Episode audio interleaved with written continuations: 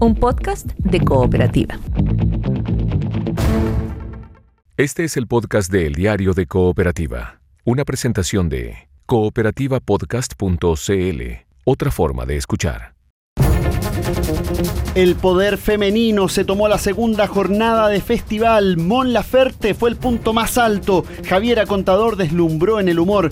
Fran Valenzuela terminó su show cerca de las 3 de la madrugada. Más de 40 detenidos por incidentes aislados en paralelo a la segunda noche del certamen. El Hotel O'Higgins anunció suspensión indefinida de su servicio tras destrozos del domingo. En Renca, un coronel en retiro del ejército resultó herido de bala tras frustrar el robo de su vehículo. Utilizó su arma particular para repeler el ataque. De madrugada, cuatro personas fueron detenidas tras ser sorprendidas robando cables de cobre al interior de la línea 5 del metro de Santiago. Fue entre las estaciones Laguna Sur y Barrancas. Gobierno reitera llamado a un gran acuerdo contra la violencia. Piñera advirtió que es necesario asegurar el orden público para tener un plebiscito, un plebiscito limpio y transparente. Mercados internacionales afiebrados por el coronavirus, subió el dólar y bajó el cobre. OMS advirtió del potencial pandémico de la enfermedad. Acepto toda la responsabilidad de mis acciones. Plácido Domingo pidió perdón a mujeres que lo acusaron de abuso sexual. El productor Harvey Weinstein condenado por delitos sexuales. Y en el deporte, con triunfo de Tomás Barrios, comenzó el ATP de Santiago. Esta tarde debuta Alejandro Tavilo. Cuarta derrota consecutiva para Colo Colo en el fútbol. Aumenta la presión sobre el comandante Salas. Este es el podcast de El Diario de Cooperativa, una presentación de cooperativapodcast.cl. Si pasa, está en Cooperativa. El Festival de Viña está llamando. Comenzamos la mesa de reporteros del diario de cooperativa a las 8.4. Hay 12 grados en la ciudad de Santiago. Va aclarando en la capital de la República. Los cielos están despejados en este día martes de febrero, en la última semana del segundo mes del 2020. Una mesa de reporteros que comenzamos, Vero Franco, con la música de Mon Laferte. Con la fuerza interpretativa de Mon Laferte que anoche arrasó en Viña del Mar. Cassandra Wiedemann, Paula Molina, Osvaldo Lizama en Viña del Mar a esta hora. ¿Cómo están? Buenos días. Buen día. Muy buenos días. Hola, ¿cómo están? Muy buenos días. Feliz cumpleaños, Verónica Franco. Oh, muchas gracias, muchas gracias. ¿Estás de cumpleaños? Hoy estamos muy Está cerca. de cumpleaños, Verónica. He estado de cumpleaños desde las 6 de la mañana, lo que Eso. prueba que yo no he escuchado el diario cooperativa más temprano. En rigor desde medianoche ya. Claro. Eh, claro, Ahí, ahí se marca el Todavía no inicio. celebramos, pero ya. De cumpleaños eso. Vero Franco y de cumpleaños Sergio Campos, el Además, mismo día. Los dos conductores titulares del diario de cooperativa. ¿Qué Oh, tal? oh, oh. ¿Qué te digo? Que había, había algo predestinado. Insisto, la providencia. La providencia. Bueno, la providencia. Casualidad, dicen otros. claro. Claro, bueno, la cosa es que yo por lo menos me siento mm, energizada, eh, conmovida y todavía analizando lo que pasó en el Festival de Viña del Mar, que eh, ya se transformó de ser un evento como netamente, y Osvaldo Lizama nos va a contar más, como principalmente musical, Claro. Sí. a ser un evento, a mí me parece sociológico, donde uno puede repensar el papel que tiene el arte eh, como catarsis, como expresión, como eh, digresión. Me pareció muy, muy interesante. Aunque el arte siempre ha tenido un rol social y político. Es una importante. forma de manifestación. ¿no? Pero no siempre si se decía en Chile, tú no te acuerdas, cuando en Chile se decía eh, los artistas no tienen opinión política. ¿Ustedes nunca te escucharon Lo que eso? pasa es que, claro, eso Como hubo si una el arte época. no hubiera sido por definición político siempre. Claro, hubo una época en que se intentaron restringir las actividades estrictamente a, a- a la acción artística y, y- y así con distintos ámbitos. De Viña del Mar vamos a estar conversando en minutos contigo, Osvaldo Lizama. Sí, un Viña del Mar que amanece un poquito eh, soleado, con algunas nubes, después de esta noche eh, maravillosa que se vivió anoche, una noche única en la historia del Festival de Viña del Mar. Y contigo, Cassandra Wiedemann, ¿de qué vamos a estar conversando? Uf, vamos a estar, eh, por así decirlo, desenmarañando lo que nos trajo la PSU, mucho dato, eh, mucho dato estadístico, pero también los infaltables rankings y también una visión un poco más general de cómo eh, todo este boicot a la PSU afectaron también el desempeño y hacen que esta medición sea especial y no comparable con eh, años anteriores.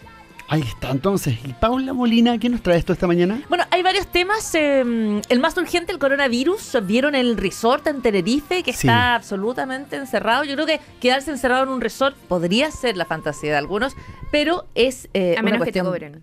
A menos que te cobre muy bien, Cassandra, pero entiendo que los van a dejar gratis, pero hay eh, varios cientos de personas allí Sí. detenidas.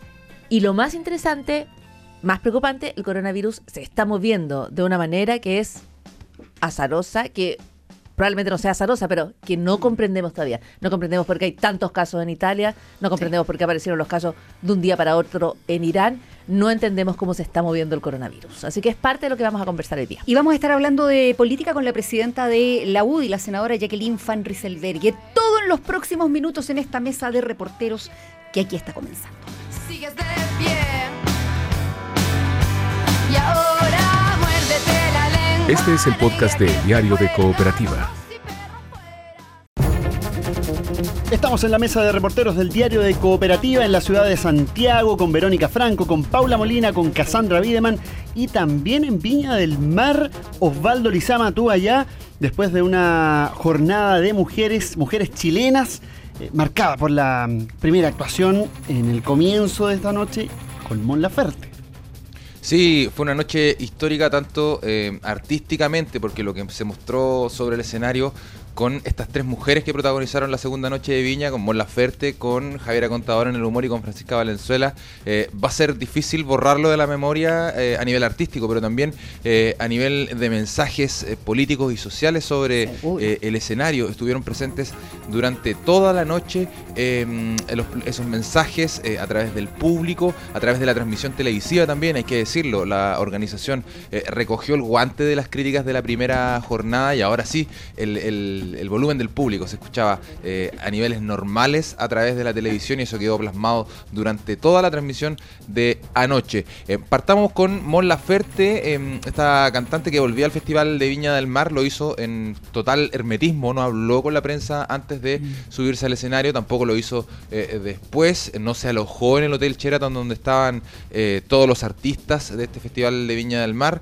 lo hizo en casas de familiares, con su círculo íntimo, su círculo cercano, y así llegó al Festival de Viña del Mar después de una gira eh, del año pasado, la gira de Norma, no sé si la recuerdan, estuvo Sí, en Chile en septiembre, eh, y también estuvo en México, eh, con muchas fechas muy importantes y en varios países en Estados Unidos, en Europa también. Con todo ese recorrido, Mon Laferte volvía al Festival de Viña del Mar a su casa con un show que no sé si estamos de acuerdo. Creo que va a ser el mejor show ya del Festival de Viña del Mar. Quedan eh, cuatro jornadas todavía, pero es muy difícil que puedan superar eh, la calidad artística que mostró Mon Laferte con una entrada con cuatro o cinco canciones sin parar, sin hablar, sin eh, dirigirse al público, eh, con una interpretación envidiable, muy tranquila ella también y una banda muy sólida integrada por varios músicos bien interesantes como la baterista, una ex músico de, de la banda Amanitas, muy muy muy buena. Sí. También estaba el bajista Rulo de los Tetas, por ejemplo, también ahí apoyando en eso, Felicia Morales en los coros, una banda sólida que, que demostró eh, pasearse por muchos estilos. ¿ah? Hubo Muy boleros, completo. Hubo corridos, baladas, eh, cumbia, reggaetón. eh, Ska, eh, decía Gonzalo Araya sí, por ska acá. también, Al sí, cierre. ska al final. Cuecas también con este momento emotivo que, que protagonizamos la oferta donde invita a 50 cantoras de todo el país eh, a hacer un bloque de cuecas con eh, baila incluso con Francisca Valenzuela, bailan un, un pie de cueca medio improvisado ahí, Sí. eh, un momento bastante, bastante emotivo, una cueca contra el femicidio, eh, una noche llena de mensajes que se vio coronada con este discurso que realiza Mon Laferte antes de cantar La Trenza, esta canción personal que escribió para su abuela Norma Laferte. eh, y ahí eh, se lanza con un discurso eh, extenso de casi siete minutos, seis minutos hablando, eh, contando un poco su historia de cómo llegó a este Festival de Viña del Mar y también dando espacio a ciertas consignas sociales por parte del público. Escuchemos parte de ese momento con Mon Laferte dirigiéndose al monstruo anoche en la Quinta Vergara. Cuando me dijeron que sí iba al Festival de Viña, yo no sabía qué hacer, tenía mucho miedo y al tiro dije, no, hay que cancelar. Algunas personas me decían, tenéis que cancelar. No se puede hacer una fiesta en medio de todas las injusticias sociales.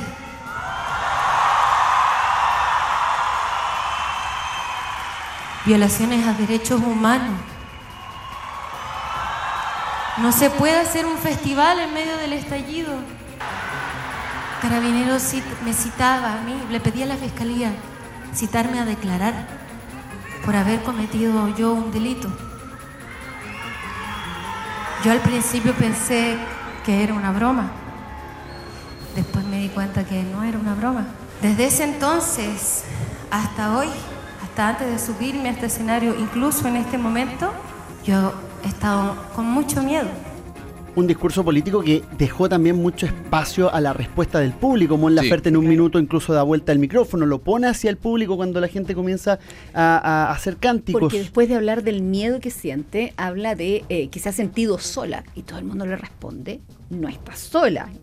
Así como Ahora- generalizado, ¿no? A, a mí me gustaría saber exactamente, ya que eso ocupó un espacio tan central en, en, eh, todo lo que ella hizo, que fueron muchísimas cosas. Porque volvió después sobre el tema. Sí, es como saber exactamente cuál es la situación en la que Mon Laferte está, si existió más allá del comunicado de carabineros pidiendo que se la interrogara. Claro, Creo a- que eso a la valdría la pena como aclararlo. No sé, Osvaldo, si tienes como el detalle de en qué está. ¿Está citada? ¿O se le pidió que la citaran? ¿Puede Carabineros pedir que te citen así a través de un comunicado público? No. Pero a través de un comunicado público, así sacar un comunicado que diga, yo quiero que Claro, es que- Verónica que lo que hicieron fue anunciar acciones civiles y penales. ¿Y las pusieron? No lo sé. No, había- hasta el momento, hasta ayer en la tarde, eh, el equipo de Mon Laferte, el equipo de la casa discográfica de Mon Laferte nos contaba que eh, ella no ha sido notificada de eh, ir a declarar a ninguna parte. temían, eso sí, y por eso también se resguardaron un poco con el contacto de Mon Laferte con la prensa. Temían que al salir del país ella tuviese algún problema, que en ese momento se le informara una citación a declarar, pero hasta el momento no, no- no ha ocurrido eso. Solo quedó en lo que dicen ustedes, un, un comunicado de prensa que, que apareció eh, la semana pasada o No, hace dos ya- semanas. hace- no, hace ya más de, más de un mes. Más de muy un mes. cerca Ah, sí, de del momento mes. en que ella formuló estas declaraciones cuando dijo que hay muchos casos donde la misma policía y los militares fueron quienes estuvieron Claro. incendiando. Eso Que- es lo que ella dijo. Entonces, fue- al, al- al par de días después salió Carabineros anunciando que iba a ejercer acciones civiles y penales contra el artista y eh, anunciando que ya había oficiado al fiscal nacional para que Mon Laferte sea citada a la brevedad a prestar declaración. Pero ahí Lo- depende lo de la no- fiscalía. claro, si la no fiscalía es estima que es importante o no, si es urgente o no tener la declaración de ella, porque hay otras cosas que sucedieron también desde la fecha 18 de octubre que me imagino serán más apremiantes Claro. que Sí. lo que pueda decir ella que estaba. Lo que me fuera. interesaba es marcar el punto porque hay quienes dicen el artista va allá, le pagan, se luce, se va, hace un baño de popularidad y publicidad, pero cuando Mon Laferte dice que tiene miedo, tiene- yo tendría miedo. Si viene una ¿Sí? institución y anuncia públicamente que se que va a iniciar acciones legales Pues contra mí por algo que yo creo que tendría susto porque por ejemplo como dice Osvaldo Lizama y qué pasa si efectivamente se pide una diligencia y tú no puedes salir del país y ella tiene una carrera en el extranjero. Lo que quiero decir es que hay riesgo real también. Esto no es solo decir eh, aquello que tú Claro, no son solo palabras. caso de Mon Laferte, cuando ella decía tenía miedo yo creo que ella tenía miedo. Sí, eh, se, se notaba, se notaba sobre el escenario, se notó también en esta, en este, en este último tiempo en la actitud de Mon Laferte, una, una persona muy activa en redes sociales, eh, bien eh, recatada con lo que podía decir eh, a raíz de esto, porque ella lo dijo en una entrevista en un Facebook Live a través de, de Facebook, obviamente, en una entrevista en México, entonces, en Estados Unidos, perdón. Entonces, fue, era una situación súper informal donde ella lanza este comentario. De hecho, anoche explica un poco cómo nace este comentario, de que era algo que ella se le ocurrió, lo dijo solamente y nunca imaginó el revuelo que iba a tomar, Claro. eh, incluso con este peligro que estábamos conversando de, de ser citada a, a la fiscalía. Osvaldo, Eh, eh, sí. do- dos gestos que, por los cuales yo quería preguntarte y, y también para, para generar la conversación. Uno, cuando mm, a ella le, mm, los animadores se le acercan para entregarle Mm. los premios, para saludarla, ella mantiene silencio absoluto, pese a que Martín Cárcamo intenta que ella diga algo, le pregunta cómo se siente, etcétera, no recuerdo exacto, pero ella finalmente mira al suelo, guarda absoluto silencio y no entra en el juego con los animadores.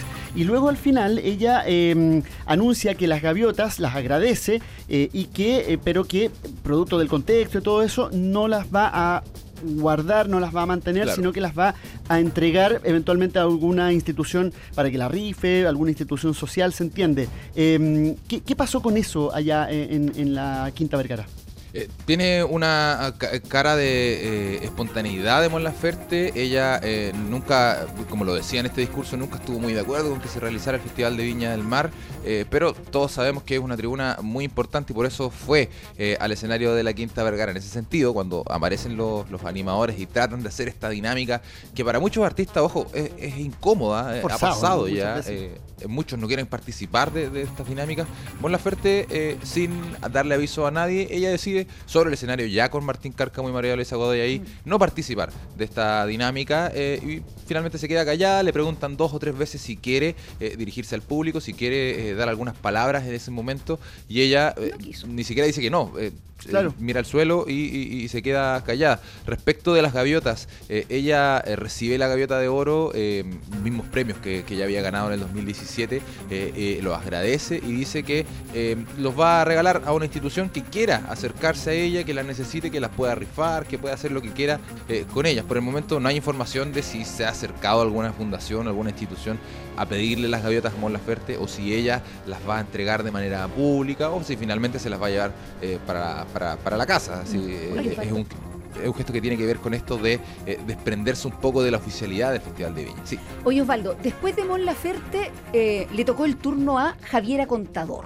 Sí, Javiera Contador que lo hizo bastante bien con una rutina súper trabajada. Se notaba que ella ya llevaba dos años haciendo, eh, contando parte de estas historias, todas historias eh, que nacían de ella misma, que nacían de su historia de vida. Se puso en el papel eh, de madre. A mi juicio, una de las mejores partes de su rutina era cuando eh, ejercía este papel de madre con, con sus dos hijos. Que ser madre es de una gracia que tú no te imaginas. No, no, ser No, madre no es una rutina permanente. pe- O sea, Me acordaba de mi mamá, pero, Podríamos pero hacer no, no. aquí con la Paula hablando de ser. Estoy Eh, lejos de eso. de imaginarme eso. Claro, pero, Todavía. pero, pero la rutina apuntó mucho como a la, a la carga de ser madre, ¿no? Ya, y, pero- y- y Claro. generar Y yo- mucha risa en torno claro, a eso. pero yo quiero decir una cosa, eso es algo muy difícil y muy alejado de hacer. Porque incluso, Verónica Franco de Payual, eh, cuando tú sugieres, incluso sugieres que eventualmente la maternidad no es solo un hermoso paseo por el campo, como saben todas las personas que la están escuchando, y un momento lleno de amor y buenos momentos, eh, instancias maravillosas, sino también situaciones de tremendo estrés, inseguridad, eh, rabia a veces, Rutina, eh, enojo, rutina, enojo, aburrimiento. cansancio. Tío, A no, veces no cuando termino. tú sugieres eso, eh, las personas reaccionan con rechazo, como guau, guau, guau. Y eso, eso le pasó a Jani Dueñas el año pasado, cuando eh, dijo que le cargaba a los niños, Ah, eh, claro. que odiaba a los niños, que tenía un, un resquemor con los niños con el hecho de ser mamá. Eh, el cómo lo abordó ella no fue bien recibido, pero lo de, lo de Javiera Contador sí fue muy bien recibido porque tenía esta estampa de reírse de una misma, de, eh, eh, como dicen ustedes, sacar estos momentos de rabia a relucir, estos momentos de estrés con los niños cuando no entienden. De hecho, hay, un, hay una, una anécdota muy interesante de cuando van al parque de Disney en, en Europa y cuenta eh, la historia del avión, la historia de cuando se suben a la, a la montaña rusa. Sin spoilers, etcétera. que yo no lo para, mí el clímax, para mí el clímax de la actuación fue ese, ¿ah? en, la, la- en la secuencia de la Sí. montaña rusa. Porque digamos. además era como estar en una montaña rusa Sí. con dos niños, uno que se te va cayendo y el otro que va gritando, mientras el marido ayuda poco. Perdón, no es que los maridos ayudan poco, en general ayudan mucho. Pero espera, pero espera. Es es. Pero, pero en definitiva, ahí en ese minuto Javiera, Conta- Javiera Contador lo entrega todo en términos de energía, de corporalidad, Sí. de vértigo en el relato, es de recurso audiovisual atrás de ella. E- Es un conjunto que entró pero perfecto y que generó clímax. Sí, generó un momento muy interesante, eh, ella imitando voces, eh, dando consignas también, parando de hacer chistes para eh, dar consignas en pro de la paridad de género, eh, en contra del femicidio, en algunas demandas sociales también, aunque sin apuntar a las autoridades como lo hizo Stefan Kramer eh, el día domingo. Aquí no, no mencionó a, ninguna autoridad sobre el escenario Javiera Contador. Quería volver sobre las historias que ella contó porque su rutina eh, está compuesta de solo de historias eh, originales, historias que le pasaron eh, a ella y así lo confesó en la conferencia de prensa. Escuchemos parte de las palabras de Javiera Contador tras bajarse del escenario de la Quinta Vergara con las dos gaviotas, ¿ah? la de plata y la de oro. Nos pasó mucho que cuando, eh, sí, es real, lamentablemente casi todo es verdad en la vida del stand-up, eso es medio patético, pero sirve para hacer reír a veces. Y mm, lo de Disney nos pasó que cuando volvimos de Disney lo contábamos mucho, como en todos los asados, como, el, como el- la, anécdota del carrete era como que los niños lo habían pasado pésimo en la montaña rusa, porque de verdad lo odiaron y como que Disney como que lloran, entonces fue como, en un momento cuando yo empecé a hacer stand-up me empecé a acordar de eso, porque la gente decía, oye, cuenten la historia de Disney, cuenten la historia de Disney. Y dije, ah, esta historia igual funciona y como que la empecé a como la empecé a meter en la rutina. Uno, no sé, por lo menos mi camino al stand-up, voy anotando, voy escribiendo ciertas cosas reales, ciertos de pensamientos, voy como mezclando y esta quedó porque funcionaba mucho. La rutina de Javiera Contador en esta noche femenina que fue cerrada por Francisca Valenzuela, que se subió al escenario cerca de las 2 de la mañana con un show bien contundente y con harto mensaje también. Ella dando, igual que Mon Laferte, dando espacio al público que se manifestara, eh, haciendo algunos gestos también para la televisión, tapándose un ojo durante una de las coreografías eh, y con una chaqueta que tenía varios mensajes, apareció con una chaqueta eh, que hablaba de varios mensajes que tenían que ver con el feminismo y con esta, este, esta- estallido social que estamos viviendo desde octubre. Así que una noche muy política también, eh, una noche también con mucha calidad artística eh, y que igual que la primera noche de Viña, también va a quedar en la memoria en la historia del Festival de Viña del Mar, sobre todo con lo que hizo Mon Laferte en su regreso al festival, con este show increíble de nivel internacional, con su voz que la verdad es que es maravillosa. Para hoy, todo distinto, sí. eh, Se Claro. espera la presentación de Ana Gabriel, la mexicana que vuelve al Festival de Viña por cuarta vez. eh, Ernesto Beloni, ninguno de los dos, eh, ni Ana Gabriel ni Ernesto Beloni, van a hablar con la prensa. Eh, desconocemos por qué, me imagino que lo de Ernesto Beloni tiene que ver eh, con todo este clima que él siente de, de animosidad que hay contra él. Sí. Eh, vamos a ver si durante la mañana Es se no decide han hablar, se aparece bien, ahí por ¿no? el Hotel Sheraton. No Eh, hay y- certeza respecto a lo que va a pasar con su humor. El parche sobre antes de No. la herida. Sí, sí, el parche de casa- lo hizo eh, en, en su cuenta de Instagram con un mensaje bien que pedía paz, pero era bien violento, bien, bien desconcertante contradictorio. el video que subió. Sí, bien desconcertante. Y cierra todo Pimpinel, eh, que en una nueva mañana, un ratito más, vamos a estar revisando declaraciones de los argentinos que vuelven desde una presentación que tuvieron en los 80. ¿eh? hace mucho tiempo que, que vino Pimpinela, pero son todos un clásico del cancionero popular. Así Dale. que eso con Viña hoy. Se esperan varias conferencias también. Vamos a estar informando, por supuesto, todo en cooperativa. Ya pues Valdo, fuerza para hoy, ojo con las ojeras ahí, que no lleguen tan hasta el suelo y a disfrutar la cobertura del Festival de Viña. Seguimos contigo todo el día, un abrazo. Nada que hacer con las ojeras. Un abrazo, que estén bien. Chau. Chao, Osvaldo. Sí, pues vaya, vaya que nos, nos pone a prueba el Festival de Viña. Yo creo que A todos, a todos. un par de cosas que a lo mejor se pueden conversar. Uno, lo del horario. ¿Por qué no puede partir muchísimo más temprano el festival? ¿Cierto? Como a las 8. O a las 6 de la tarde, que También, fuera una jornada tipo... A la antigua, como a la antigua. Muy bonito, Gonzalo, pero también a la moderna, porque los festivales de música empiezan súper temprano, Claro. muchísimo. Yo creo que eso. Y lo otro, preguntarse, eh, en la entrega de los premios Oscar no hay conductores, no hay animadores. Ahora último. Ahora último, eh, En los últimos dos y porque el, el animador anterior tuvo algunas dificultades, ¿no? bueno, pero si Por necesitaran animadores, anteriores. habrían llamado a otro animador, habrían llamado a otra animadora. Pero tienen gente que va presentando. Claro, pero no tienen la figura. Lo que yo La me pregunto figuración. es cuál Claro, es el van, papel. rota- van rotando entre los mismos. Claro, independiente de, no, esto no tiene que ver con cómo lo hacen las personas que hoy están animando, no, No, es claro, personal, sino es respecto al rol de animadores. Yo creo que este año no eh, nos llama particularmente a replantearnos el rol. Claro. Este año en particular llama como a replantear ese, ese rol. Vamos a seguir sin duda hablando de Viña del Mar hoy, mañana y el resto de la semana, pero hay algo de información internacional que nos importa y nos interesa revisar también eh, en esta jornada. Claro, por supuesto, hay muchísimas eh, informaciones internacionales que nos interesan, eh, particularmente el eh, COVID-19, lo que conocimos como corona- coronavirus, que surgió en China, en Wuhan. No es todavía una pandemia, de acuerdo a la mm, Organización Mundial de la Salud. eh, de hecho, lo que se estima es que eh, de alguna manera eh, se llegó como a un plató a fines de enero, como que se contuvo en China el aumento en los contagios. Pero no es lo que ha, ha estado pasando en el resto del mundo. Tenemos 763 casos en Corea del Sur. eh, hay 43 casos reportados en Irán, pero allí se supone que podrían ser muchísimos más. Hay 8 personas que murieron en Irán. eh, y en Italia hay eh, 124 casos. Y todo esto desde fuera y desde dentro también se ve como eh, incomprensible. No se entiende bien qué es lo que está pasando. ¿Por qué Italia pasó Claro. de 0 a 100 en un movimiento tan rápido? Es que nadie entiende ahí el link, quién es el, pari- el paciente cero, de dónde vino, porque pensando si es que viniese de China, no creo que haya vuelos tan directos, pero pasó probablemente por otro país y no, ahí no se logra hacer el link. No Casi logra- como que si fuese un, si fuesen casos autogenerados. Exactamente, no se logra entender exactamente qué es lo que pasó. Entonces ahí hay varias preguntas. Eh, si eh, el control eh, fronterizo no fue bueno, en términos no de controlar a las personas, sino que de saber si están como portadoras o no, eh, si no se reportaron los casos, cómo se pasa de 0 a 100 en tan, tan rápidamente. En Irán está la misma duda, ahí la sospecha es que el sistema de salud no es tan fuerte y que las cifras no son tan transparentes y que la autoridad a lo mejor a lo mejor retuvo algo de información. En Corea del Sur tampoco se entiende cómo avanza tan rápido. Por lo tanto, Pero por último, ahí geográficamente están cerca. relativamente, pero la pregunta es eh, eh, qué es lo que está pasando y en general lo que hay es perplejidad. Yo escuchaba hoy día el análisis de la BBC y la verdad es que los expertos no están entendiendo exactamente qué es lo que está pasando. Eso por un lado. Luego está la pregunta respecto a si es epidemia o es pandemia y qué, cuáles son Claro. las consecuencias que esto podría tener, ¿no? Eh, cuando la Organización Mundial de la Salud insiste en que no se trata de pandemia, pese a que a muchas personas ya les da esa impresión, eh, la cuestión que está en la definición es que si tú te estás preparando para que esto se genere una tal cantidad de contagios tan grande en tantos lugares del mundo que inevitablemente, independiente de cuál letal o no sea, vas a tener muchas víctimas. Se habla de un potencial pandémico. Claro, y el potencial pandémico lo que hace, entre otras cosas, es que le sube mucho los costos a cada país, porque cuando vas a tener a muchas personas contagiadas, lo que pasa, por ejemplo, con la influenza cada año, ¿no es cierto?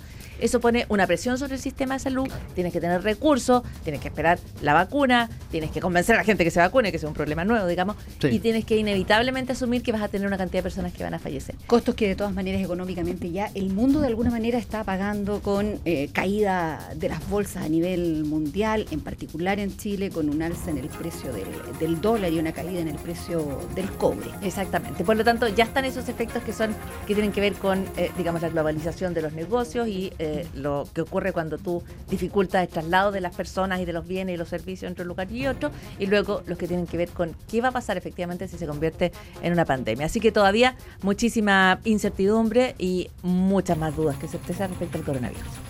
Estamos en la mesa de reporteros junto a Gonzalo Araya, hoy acompañados por Paula Molina, por Cassandra Wiedemann. Estábamos también eh, desde Viña del Mar con Osvaldo Lizama. Ya seguimos hablando de educación y también de política. Este es el podcast de El Diario de Cooperativa, una presentación de cooperativapodcast.cl.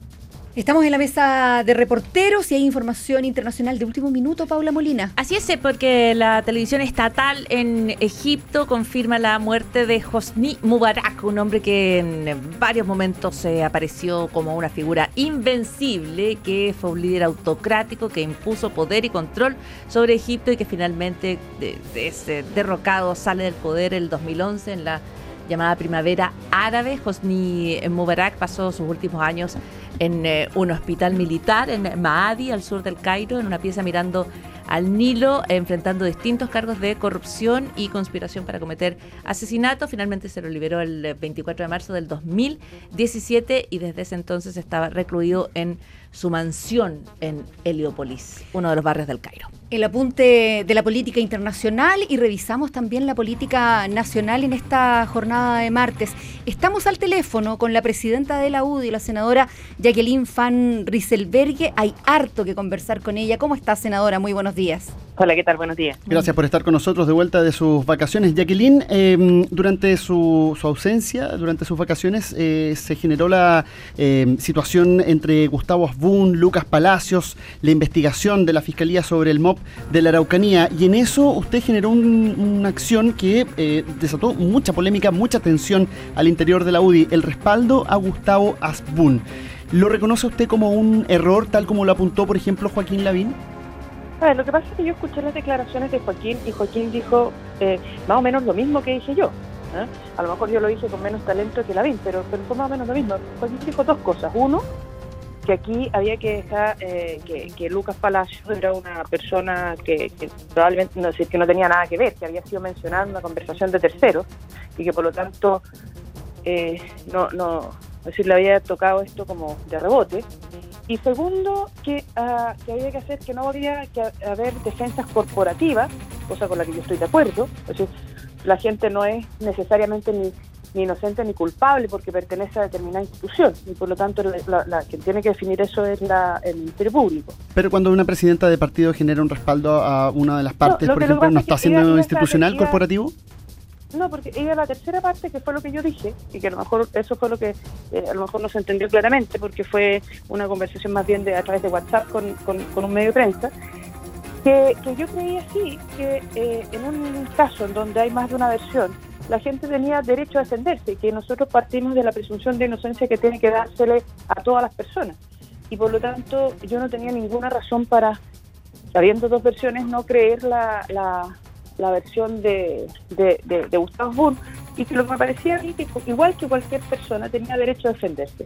Y lo sigo manteniendo. Entonces, creo que es, se generó más bien una polémica artificial, porque a Lucas Palacio nosotros, lo, lo mismo que dije hoy día, lo dije desde el primer día. Y segundo, yo creo sinceramente que las personas eh, tienen derecho a defenderse, si para eso están los tribunales. Pero ahí entonces sobre reaccionó entonces el ministro o con eh, la decisión de suspender su militancia porque evidentemente generó una molestia aunque no haya sido la intención en él. Eh, mira, la verdad es que esa, esa yo no, no- lo dije, lo dije ayer en un medio de prensa, no, yo estaba afuera, no, no entendí muy bien por qué que suspendió su militancia, pero lo, lo- respeto su decisión y nosotros esperamos sinceramente que vuelva lo antes posible. ¿No ha conversado con él, senadora? ¿Con el ministro Palacio? Sí, conversé con él un par de veces, pero como te digo, estaba fuera de Chile, eh, de- llegué esta semana y he estado metida más bien en todo el tema del plebiscito de campaña, no tengo posibilidades de, de conversar ¿Y él con Asbun ha conversado? Eh, con Asbun hablé eh, cuando él también decidió congelar eh, su militancia, que me llamó para contarme que iba a hacer eso. A todo esto, senadora, ¿por qué la UDI no tomó la iniciativa de congelar la militancia de las personas mientras dure la investigación? Como, por ejemplo, Porque- ha ocurrido en otros casos dentro de la política chilena en otros partidos. porque eh, no es una figura jurídica que exista. ¿Eh? Creo que, que, como te digo, la- la- las personas tienen derecho a defenderse y, y uno tiene que, y yo por lo menos creo que en, en todos los casos uno parte la- de la presunción de inocencia, es decir, que, que si, si posteriormente se demuestra de que hay culpa o en el camino se va demostrando eso, claro, ahí se toman las medidas, pero la medida que uno tiene que tomar es la expulsión del partido. Pero no, no, Eh, pero eh, la congela- el congelamiento de una no militancia es una, una figura una política, no jurídica, bien- digamos. No, no, no jurídica, más bien un... Por eso, un- una, una acción política que, que genera una señal a la opinión pública, a, a los otros partidos, al sistema en definitiva. Pero, pero, pero bueno, es, es también lo que yo hice y lo que hemos hecho siempre, eh, es una decisión política. Es decir, nosotros creemos en la presunción de inocencia tal como lo hacen los tribunales. Y, y, y quienes son llamados a investigar y a verificar eso son los tribunales. Y si los tribunales consideran posteriormente que efectivamente hay, hay dolo, bueno, se tomarán todas las medidas disciplinarias del caso. Pero, pero, pero nosotros partimos, hay personas que pueden partir de otra, de otra premisa, pero creemos que eh, habiendo dos versiones, legítimamente las personas tienen derecho a defenderse y los partidos son partidos políticos al final del día, no son tribunales, nosotros no somos los llamados a hacer una investigación, nosotros lo que vemos y constatamos un hecho. Hay más de una versión, el tema se está investigando, eh, las personas tienen derecho a defenderse, que lo hagan, no, no somos nosotros los llamados a defenderlos tampoco, y cuando la justicia determine si fue una acusación falsa o verídica, bueno, nosotros tomaremos las, las, las decisiones del caso. Y mientras tanto, yo sinceramente eh, creo que eh, eso, es lo, eso es lo que hay que hacer. Ahora, pueden haber otras personas que piensan cosas distintas y es súper válido, pero, pero son temas súper opinables. Ya, eh, muy buenos días, le, le habla Paula- Molina. La descripción está eh, bien completa respecto a lo que a lo que hay que hacer desde la perspectiva de, de su presidencia. Eh, y todo eso se aplica a cualquier persona y en cualquier función. No hay ninguna distinción por tratarse de personas en, en política. No están sometidas a estándares distintos, eh, no están sometidas yo a... creo que la... la, la- es, que es una decisión política la que nosotros tomamos como y lo hemos aplicado siempre. En muchos casos hay muchas personas que han sido acusadas injustamente, que hay decir, hay dos versiones. Yo no tengo ninguna razón para no ¿Quién ha creer sido la acusado injustamente? ¿Podemos dar un ejemplo que nos permitiera ilustrar eso? Yo, por ejemplo, yo, yo he sido acusada injustamente y lo he demostrado públicamente. ¿Usted lo dice por el, caso Corpesca? No lo digo por, el caso Corpesca, yo no era parlamentaria. Ya, pero en, en- Claro. ¿en qué otro caso fue ejemplo. injustamente? No, cuando fui intendenta. Eh, se, se acusaron, me metieron una serie de imputaciones que posteriormente se mostraron que eran todas falsas y que yo sabía que eran falsas. ¿eh? Entonces, eh, eh, y, y nada, que- creo que, que eso, y que la gente tiene derecho a demostrar su inocencia. Entonces, no hay ninguna, si, hay, si estamos en un Estado de Derecho y hay una institución que está llamada a, a- a hacer las investigaciones, nosotros creemos que lo que hay que hacer es que eso esté judicializado, que se hagan las investigaciones, que las instituciones funcionen, que se generen eh, y, que, y, que, y que los procesos ojalá sean lo más rápido posible, que todo el mundo coopere para que poder tener una respuesta lo antes posible. Senadora, le cambio el tema. Em, usted decía ayer que no es posible redactar una nueva constitución ni siquiera ir a votar al plebiscito con los niveles de violencia eh, de hoy. Ayer el presidente salió a proponer un acuerdo nacional contra la violencia, dijo que recuperar el orden público es la prioridad número uno. Y desde la oposición lo que dicen es que eh, es la moneda la responsable de la seguridad y también de profundizar en la agenda social. Su reclamo entonces, cuando dice que eh, no es posible avanzar para el plebiscito si es que eh, no se logra el orden público, ¿es un reclamo al gobierno? A ver, yo lo, también lo dije ayer en más de alguna entrevista, que a mí me parecía que el tema del orden público efectivamente es una responsabilidad del gobierno, pero en la que tienen que cooperar la sociedad completa, porque si no, no, no si no, no funciona. Acá eh, es, en parte cierto lo que dijo, es es cierto, yo no tengo ningún problema en, reconocerlo, lo que dijo ayer eh, algunos, algunos personeros del presidente partido de la oposición, donde planteaban que el, el, el resguardo del orden público es una responsabilidad del gobierno. Efectivamente, pero entonces pongámonos de acuerdo bien qué entendemos por eso. Porque lo que no podemos hacer es que cuando se, generan medidas para poder eh, eh, eh, digamos, llevar adelante y, restablecer el orden público, terminan todos acusados constitucionalmente. Entonces, ¿cómo lo vamos a hacer? Conversémoslo. Uno, ¿pueden ser las personas, entre ellas los civiles, los que generen, se defiendan? No, evidentemente que no, eso no es viable. ¿Quién tiene que hacerlo? Lo tienen que hacer las fuerzas de orden y seguridad, carabineros de investigación. ¿Y cómo lo hacen? Porque ahí está el problema. ¿Cómo lo pueden hacer? Cuando tú tienes delante turbas que lo que hacen es quemar autos, tirar bombas molotov dentro de hoteles que están con gente, etcétera, etcétera. Esto es lo que hemos visto. ¿Lo van a hacer con un megáfono y dando un sermón? No. Entonces, chicos, por favor, pórtense bien, tengamos una convivencia sana, manifiesten. No, es absurdo, no, lo, no, no, no. Tampoco lo pueden hacer recogiendo las piedras que ellos tiran para responderle. Tienen que hacer, tienen que reprimir la violencia usando la fuerza. Senadora. Y respetando los derechos humanos. Ayer había un general en Viña del Mar que decía, y después no, no, no hablen entonces de derechos humanos, pero eh, las cosas van en paralelo, ¿no? Se tienen que dar cuenta. pero, pero es que lo que pasa es que justamente esa es la trampa en la cual caemos, porque hoy día nosotros estamos en un estado de derecho. Existen protocolos que tienen que seguir las fuerzas policiales. en, en todos los casos en donde se ha incluso sospechado que hay un uso abusivo de la fuerza, se han llevado los casos a, eh, a tribunales. Y es los tribunales los que tienen que investigar. En muchos casos se ha visto que la persona que había sido inicialmente imputada era inocente. En otros casos, eh, no. Y, de hecho, incluso la misma, la misma institución de carabineros, en un caso, creo que era de Puente Alto, donde de verdad era las imágenes eran súper claras. Sí, claro, cuando golpearon a un joven en la puerta de una reja, sí. Eso no tiene ninguna justificación y, y tanto así que la misma institución los dio de baja. Oiga, senadora, em, una última cosita que se nos va el tiempo. Hoy el diputado Javier Macaya eh, de su partido en el diario de Tercera, diputado Macaya, que fue su contendor en, la última eh, elección interna en la UDI, eh, dice que él cree que en el Tribunal Constitucional se pueden revisar las facultades. puede haber cambios en, el Tribunal Constitucional. ¿Usted está de acuerdo con que haya esos cambios o no? Yo, yo leí la entrevista igual que, que usted. Yo creo que sí, sí, todo se puede revisar. No, no sé exactamente a qué es lo que se refiere, pero en general con Javier estamos bastante de acuerdo en las cosas que hay que hacer. Por lo tanto, no, no, no sé exactamente, pero evidente, yo creo que eh, se, puede, se puede revisar. Sí creo que es necesario que exista. Es decir, porque eh, si, si, existe una constitución hay que respetarla, si no se puede aprobar cualquier cosa que no está dentro de las reglas del juego. El cómo se compone, el cómo se eligen sus miembros, cómo... evidentemente es un tema que se puede conversar. Jacqueline Van presidenta de la UDI, muchas gracias por estar con nosotros en el Diario de Cooperativa. No, muchas gracias a usted, que esté muy bien. Buenos días, senadora. Hablamos de educación de PSU en un instante aquí en el Diario de Cooperativa.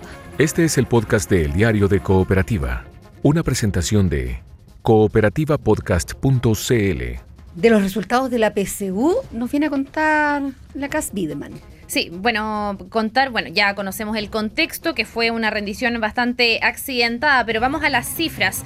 Aumentó el ausentismo que se mantenía estable en mediciones anteriores con un 10%, subió a 18, eh, lo que es bastante importante porque de los 297.450 inscritos fueron 54.000 personas las que no la rindieron. No sabemos una razón clara, pero se asume que eh, tiene que ver con las movilizaciones eh, y que probablemente personas en cuyos casos se suspendió la PSU, después no hayan querido eh, rendirla. Las tasas de asistencia más preocupantes son Antofagasta con un 76%, o sea, por debajo de este eh, promedio que era un 80, 76% la rindió. la rindió. sí, a nivel nacional se rindió en un 82%, Antofagasta solo un 76%, Tarapacá y Arica 77%, Atacama y Aysén 79%, por debajo eh, del promedio. En cuanto al desempeño, los puntajes nacionales bajaron de 211 a 109, la mayoría son de matemáticas, son 89, igual eh, la mitad respecto del año pasado. Los puntajes nacionales eh, principalmente se concentran en la región metropolitana,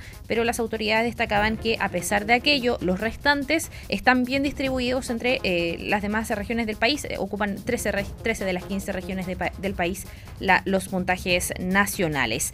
Sobre promedios, mencionar que la brecha socioeconómica entre particulares pagados y municipales se mantienen, 131 puntos en matemáticas, 119 en lenguaje, Esa es la diferencia. 130 en ciencias, así es. Eh, Muchísimo, ¿no? Sí, eh, el año pasado creo que es, en matemáticas estaba alrededor del 120, aumentó un poco eh, respecto del año anterior, pero aseguran que eh, no es estadísticamente eh, tan relevante, es más bien para decir que se mantiene estable la brecha socioeconómica Ah. en que los particulares pagados están por sobre los municipales.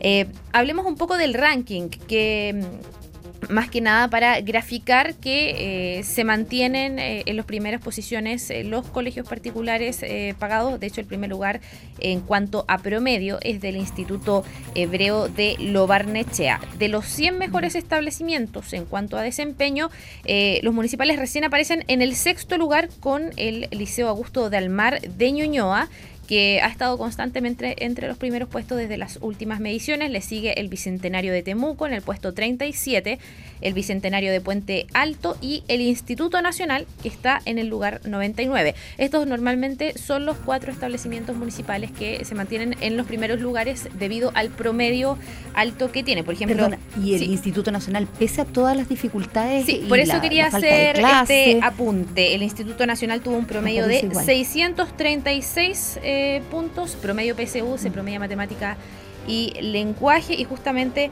lo quería destacar eh, a raíz de lo ocurrido el año pasado, donde incluso autoridades como la ministra de Educación, Marcela Cubillos, hace un par de semanas dijo que el Instituto Nacional estaba destruido. El Instituto Nacional también tuvo eh, dos puntajes nacionales de los 55 que eh, se establecían en la región metropolitana, pero son estos cuatro establecimientos entonces los que por así decirlo están en el top promedio PSU, matemática y lenguaje. No quiere decir que los que estén por debajo del 100 tampoco sean No, claro. malos o, No, deficientes. De hecho, la PSU es un sistema que está hecho para que eh, la media, es decir, la mayoría de los eh, postulantes se concentre en los 500 puntos. Porque como es un sistema de selección, tiene que seleccionar, tiene que haber una minoría en el extremo superior y una minoría en el extremo inferior. Perdón, Em, qué notable lo de los estudiantes del Instituto Nacional. Uno podría pensar cuán más lejos podrían llegar esos estudiantes pensando no solo en eh, la eh, serie de incidentes que han tenido lugar en el instituto, sino las condiciones que generaron esos incidentes, que son infraestructura inadecuada, eh, a veces hasta baños inadecuados, eh, y se logran esos o sea, resultados. sin duda verdad, entran porque también eh, pasan una prueba de exigencia académica. Em, Ah, dices, vienen preseleccionados igual. Ya, pero de todas maneras enfrentaron esa dificultad. Sí, hay que mencionar, ahora el proceso pasa a manos del Ministerio de Educación, ya se empezó a trabajar, ayer hubo una reunión con el presidente Sebastián Piñera, esto dijo el subsecretario de Educación eh, Superior, Juan Eduardo Vargas, quien preside esta comisión técnica para los cambios a la PSU y al sistema de admisión. De esa manera, también el presidente quería saber por sus propios medios cuáles son los temas en, en- los cuales o sobre los cuales ha versado la discusión del comité durante estos meses de funcionamiento. Y también ver qué eventuales cambios va a experimentar el sistema de acceso como un todo y en particular el sistema de acceso eh, a las universidades eh, para, para hacia adelante. Eh, lo que nosotros queremos hacer como comité es prontamente dar a conocer el cronograma de cambios ojo que estadísticamente los resultados de este año no son comparables, aún menos de lo que normalmente eh, se es eh, de años anteriores. Esto porque se aplicó eh, una mm, calibración estadística entre las tres instancias en que hubo que rendir la PSU para que entre ellas esas pruebas fuesen equivalentes. Eso hace que, como en años anteriores, eso no se ha tenido que aplicar, no sean comparables respecto a previas mediciones. Cassandra Wiedemann con lo de la PSU, Paula Molina con la mirada internacional, Osvaldo Lizama allá en Viña del Mar. Gracias a los tres. Solo por una frase. Plácido, presencia. Plácido Domingo acaba de pedir perdón y asumir toda Sí, la claro. responsabilidad por los eh, abusos sexuales de los que fue denunciado y que en ese momento muchas personas relativizaron, ¿recuerdan? Cierto. Sí. Él mismo No lo solo, o sea, partiendo por él, pero también otras personas. Muchas gracias. Buen día. Buen, Buen día, día. Paula Cas. Un instante, titulares. Este es el podcast de El Diario de Cooperativa. El Poder Femenino se tomó la segunda jornada de festival con Mon Laferte, Javiera Contador y Fran Valenzuela. Más de 40 detenidos por incidentes aislados en Viña del Mar. No van a ingresar más huéspedes al hotel, no va a haber más gente que va a ingresar, por supuesto, y cuando se vaya el último huésped del hotel, ahí se va a cerrar las puertas del hotel y van a tener cerrado un tiempo hasta que se calme todo lo que está pasando con la contingencia, por supuesto. En Renca, un coronel en retiro del ejército resultó herido de bala tras frustrar el robo de su vehículo. Utilizó su arma particular para repeler el ataque. Al ser abordado por un vehículo color negro sin placas patentes, eh, de los cuales sin mediar violencia eh, proceden a disparar a este vehículo y ve- ante el peligro inminente del oficial de ejército en retiro, repele el ataque con su armamento particular debidamente inscrita. De vuelta de vacaciones, el caso de presuntas coimas en el MOB de la Araucanía sigue penando en la UDI. Ayer habló el ministro Palacios, hoy conversamos con la presidenta del partido, la senadora Jacqueline Van Rieselberghe.